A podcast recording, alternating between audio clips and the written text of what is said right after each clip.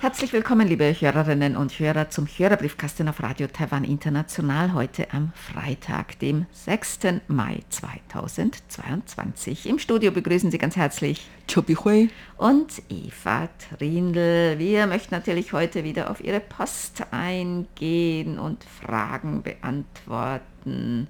Volker Wildschrei hat geschrieben, er hat uns auch eine Menge Empfangsberichte beigelegt. Gerade habe ich festgestellt, dass ich fünf Empfangsberichte hatte, die ich euch bisher noch nicht geschickt habe, schreibt er. Und er und Maurice sind seit mehr als zwei Jahren zum ersten Mal wieder gemeinsam verreist. Es ging zur deutschen Ostseeinsel Fehmarn. Schön. Und er hat auch ein Foto beigefügt. Herzlichen Dank. Und Volker Wilschrer hat noch geschrieben, danke für die schönen runden QSL-Karten. Und eine Bitte hätte ich auch, wäre es möglich, mir mal eine neuere Ansichtskarte von Taipei zu senden. Die Karten, die ich von Taipei habe, sind schon ziemlich alt. Aber nur dann, wenn es nicht zu große Umstände macht.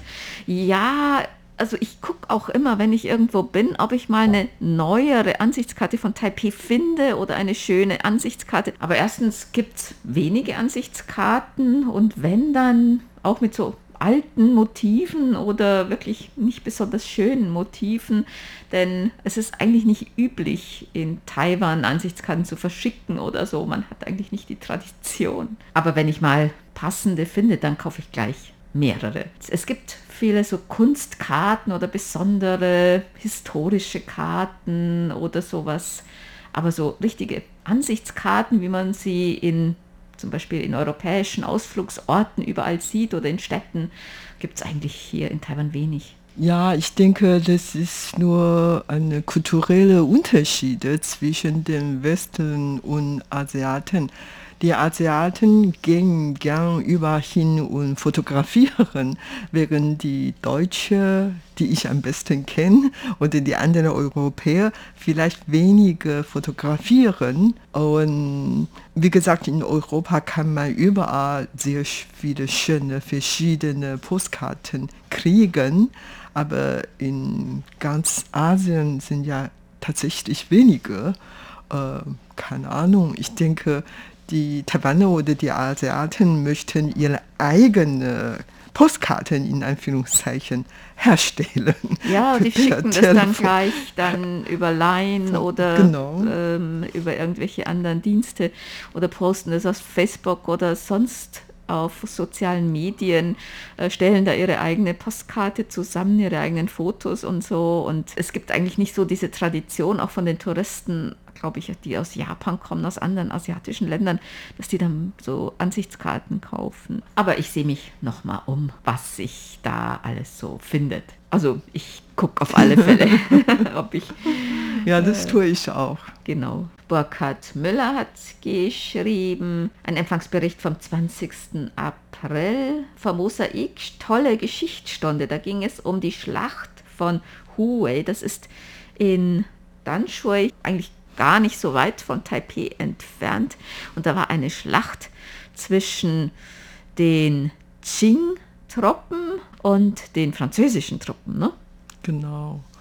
Und da ist jetzt noch ein Friedhof und in diesem Friedhof sind viele französische Soldaten begraben. Joachim Thiel hat geschrieben, ein Empfangsbericht vom 2. Mai und er schreibt, was ich aus der heutigen Sendung für mich herausgehört habe, ist, dass sich durch die Öffnung der Grenze die Corona-Zahl erheblich erhöht hat, durch Einreisende, die am Flughafen getestet wurden. Ja, also die Grenzen sind weiter geöffnet worden und es gibt natürlich deswegen auch mehr, die direkt am Flughafen positiv getestet werden, obwohl sie auch vorher eigentlich schon einen negativen Test nachweisen. Aber das ist wohl auch durch die Ausbreitung von Omikron in der ganzen Region eigentlich nicht zu vermeiden. Taiwan äh, wird die Grenzen deswegen nicht weiter schließen, sondern Einreisende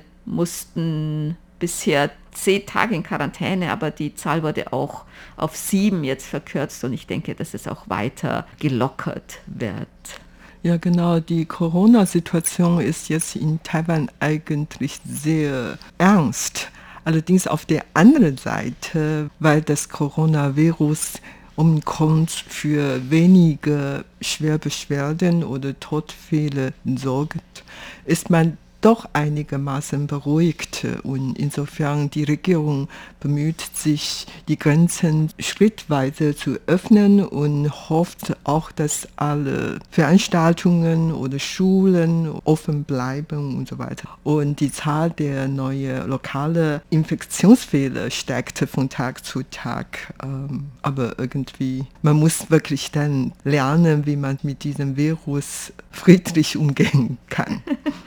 friedliche Koexistenz. Genau, heißt das. Also Taiwan verfolgt nicht mehr die Null-Covid-Strategie oder jeden einzelnen Fall jetzt nachzuverfolgen, wie zum Beispiel China ist ja sehr strikte Lockdowns und so weiter. Das ist in Taiwan nicht so. Also da wird man jetzt weiter öffnen. Also man ist auf dem Weg zur friedlichen Koexistenz. Wir hoffen allerdings, dass nach dem Höhepunkt dieser Welle dann wirklich ein ganz normales Leben leben können. Dieter Leupold hat auch dazu geschrieben, er hat einige Videos aus Shanghai gesehen mit dem Lockdown und er hat noch eine Frage, nämlich wie ist derzeit der Lieferaustausch zwischen Taiwan und China? Gibt es da schon Engpässe zu verzeichnen?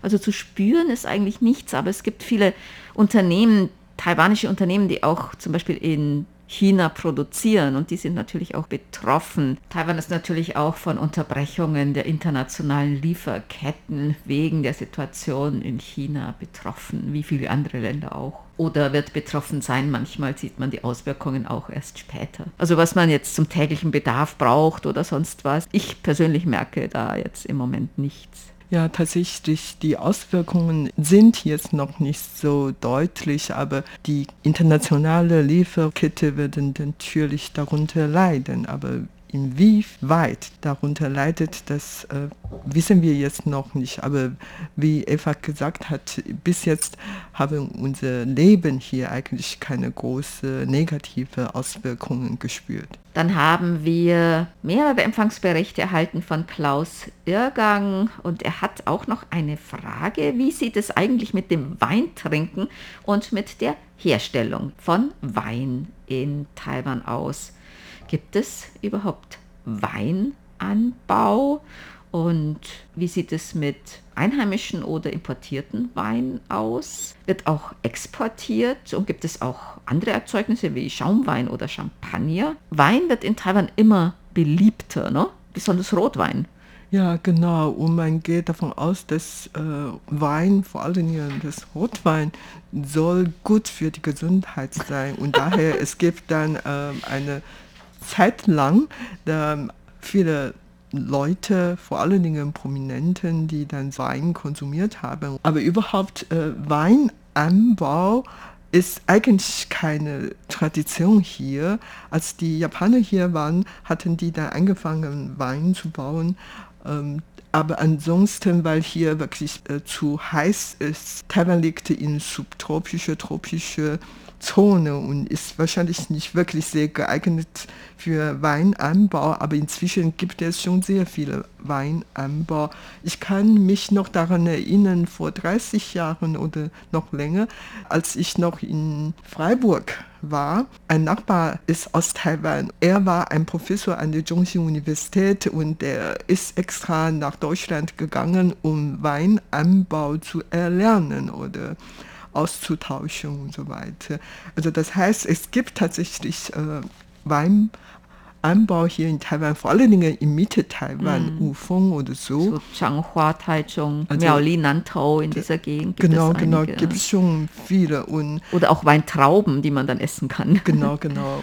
Und tatsächlich gibt es Wein, zum Beispiel äh, Meigui Hong oder was auch immer. Also gibt es schon viele. Aber die sind nicht wirklich in großer Menge. Und daher, ich habe eigentlich auch noch nie gehört, dass taiwanische Wein exportiert wurde. Weil vielleicht im Vergleich zu anderen Ländern ist Taiwans Wein nicht ähm, so Geschmack, von der Geschmacks her äh, nicht so geeignet für die anderen. Aber Ich meine, ähm, die Taiwaner trinken auch nicht so viel Wein, aber probiert man auch äh, mal welche und trinkt man auch gerne schon Wein. Bei Hochzeiten oder bei so Banketten wird eigentlich auch oft Wein angeboten, besonders rote. Rote Farbe ist ja auch Farbe Glück des Glücks. heißt Genau. Farbe.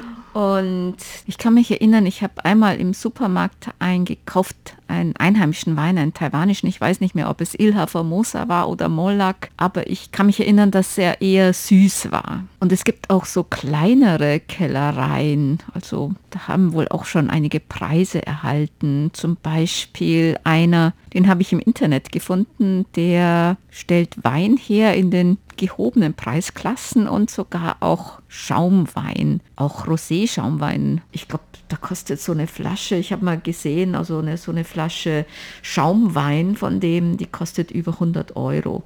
Also das ist jetzt nicht im großen Maße und die haben wohl auch Preise erhalten. Also, aber das ist wirklich so kleinere ähm, Kellereien dann. Außerdem aus Trauben wird auch Traubensaft gemacht viel sehr beliebt, Traubensaft in Taiwan, Marmelade, Traubenmarmelade, Essig und auch Traubenkernöl. Und importiert werden sehr viele Weine. Mittlerweile sind die Weinregale auch in den normalen Supermärkten schon relativ umfassend aus Frankreich, aus Italien, die sind sehr beliebt, also italienische, französische Weine, aber auch aus Chile, aus Argentinien, aus Südafrika, glaube ich. Äh, es gibt auch aus allen anderen, Spanien äh, gibt es auch, also es werden wirklich jetzt sehr viele Weine importiert, auch aus Kalifornien. Man kann eigentlich alles bekommen in den Weinhandlungen und in den größeren äh, Spirituosenhandlungen sowieso. Da ist das Angebot mittlerweile sehr umfassend. Als ich nach Taiwan kam, gab es kaum Wein.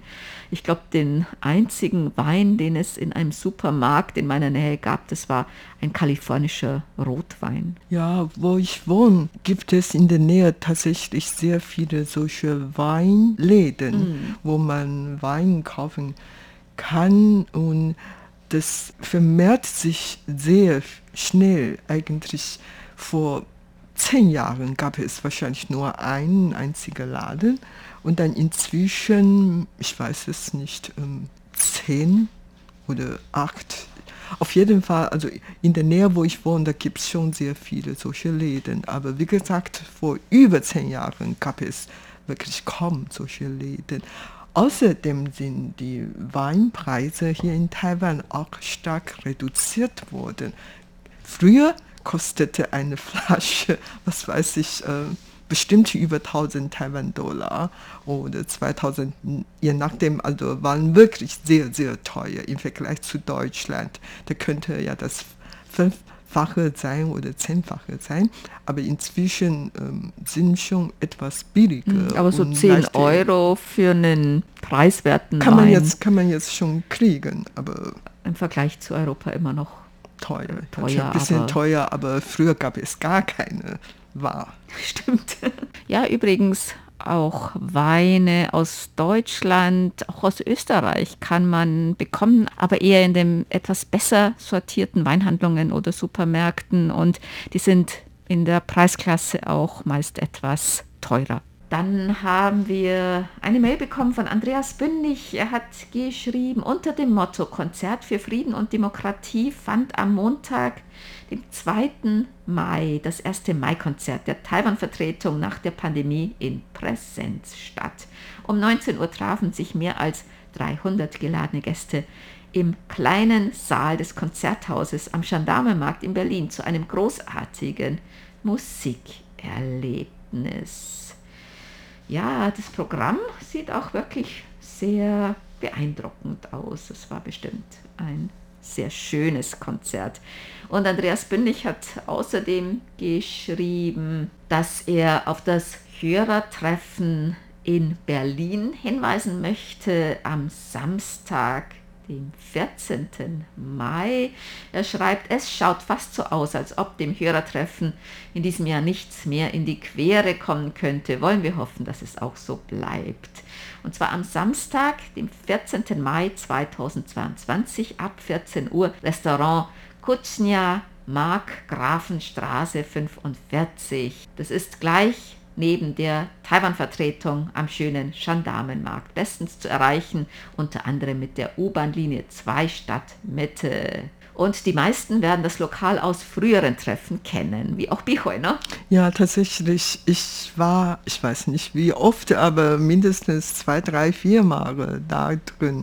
Ja, das ist wirklich ein sehr schönes Café und man kann dort ein mm, bisschen länger bleiben und diese schöne Atmosphäre dort genießen. Und natürlich hoffen wir, dass alle möglich äh, Zeit nehmen und dann an diesen Hörertreffen teilzunehmen ähm, ja, um die anderen Hörer zu treffen und austauschen. An dieser Stelle zuerst mal einen schönen Nachmittag wünschen wir Ihnen. Und Andreas Bündig schreibt noch, am selben Tag findet das RTI-Hörertreffen in Ottenau statt, an dem auch unser Hörerfreund und Vorsitzender der Berliner Empfangsamateure Kai Samolowitz teilnehmen wird. Und das Treffen in Ottenau. Bernd Seiser hat geschrieben. Hinweisen möchte ich nochmals auf das 41. überregionale DX-Treffen am Samstag, dem 14. Mai 2022 ab 10 Uhr UTC, das ist 12 Uhr mitteleuropäische Sommerzeit. Im Restaurante Pizzeria Toscana, Schützenhaus Ottenau, am Schießstand 1 in Gaggenau-Ottenau. Erstmalig wird auch Koches Radio aus Alten Kunststadt beim Treffen vertreten sein und sich den Hörern präsentieren. Zu dieser Veranstaltung sind alle Kurzwellenhörer, die Xer und Freunde des Kurzwellenempfangs sehr herzlich eingeladen, unabhängig einer Hörerclub-Mitgliedschaft. Und wahrscheinlich sind auch in Deutschland ja jetzt die Corona-Regeln gelockert. Das heißt, dass wahrscheinlich es gar keine Beschränkung mehr gibt. Also Sie können sich bei Bernd Zeiser erkundigen. Es ist sicher noch Platz für Sie, wenn Sie auch kurzfristig entscheiden, noch teilnehmen zu wollen. Ja, in diese Pizzeria war ich auch schon sehr oft. Es ist wirklich ein sehr schönes Restaurant und wir hoffen, dass alle möglich hingehen, um mit den anderen zusammenzutreffen. Leider kann ich dieses Mal nicht nach Deutschland gehen und dann äh, vielleicht anderes Mal können wir noch dort in Berlin und in Ottenau treffen. Und Bernd Seiser hat noch geschrieben, gerne möchte ich auf die Jubiläumssendung von Korches Radio auf 6070 kHz am Sonntag, dem 8. Mai 2022 um 12 Uhr UTC hinweisen. Der Sendetermin stand schon längere Zeit fest. Kurzfristig erhielt unsere Hörerclub-Sekretärin Sabrina auch noch den neuen Wiederholungstermin am selben Tag auf derselben Frequenz um 22 Uhr UTC. Wer also am Muttertag die Mittagssendung wegen einer Familienfeier verpasst, kann auch noch um 22 Uhr UTC die Wiederholung hören. Dann kommen wir zu unseren Geburtstagsglückwünschen für heute. Bernd Seiser aus Ottenau hat geschrieben, er möchte gerne heute ganz herzlich zum Geburtstag beglückwünschen Marlies Andorf in Meckenheim, Anna Möller in Duisburg, Maria Hirling in Karlsruhe, RTI Hörerclub Ottenau-Mitglied Hubert Lindner in Montan in Italien, Klaus Galow in Mannheim, Annemarie Feltes in Pürbaum und Sri Unun in Jakarta zum 10. Hochzeitstag vom 5.5. gratulieren unser Koches Radiokater Charlie und ich auch Sabrina und Thomas Sander Petermann ganz herzlich. Den Glückwünschen schließen wir uns an und das war's für heute im Briefkasten. Sie hörten das deutschsprachige Programm von Radio Taiwan International am Freitag, dem 6. Mai 2022. Unsere E-Mail-Adresse ist deutsch.rti.org.tv. Im Internet finden Sie uns unter www.rti.org.tv, dann auf Deutsch. Über Kurzwelle senden wir täglich von 19 bis 19.30 Uhr UTC auf der Frequenz 5900 kHz. Vielen Dank für das Zuhören. Am Mikrofon waren Eva Trindl und Chobi Hui.